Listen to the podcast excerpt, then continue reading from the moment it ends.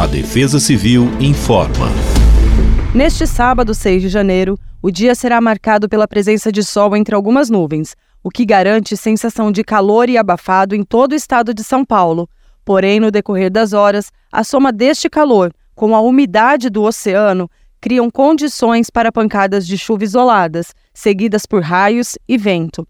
Na região metropolitana da capital, a mínima será de 19 graus e máxima de 27 graus. Em Águas de São Pedro, mínima será de 20 graus, enquanto a máxima fica em torno dos 33 graus.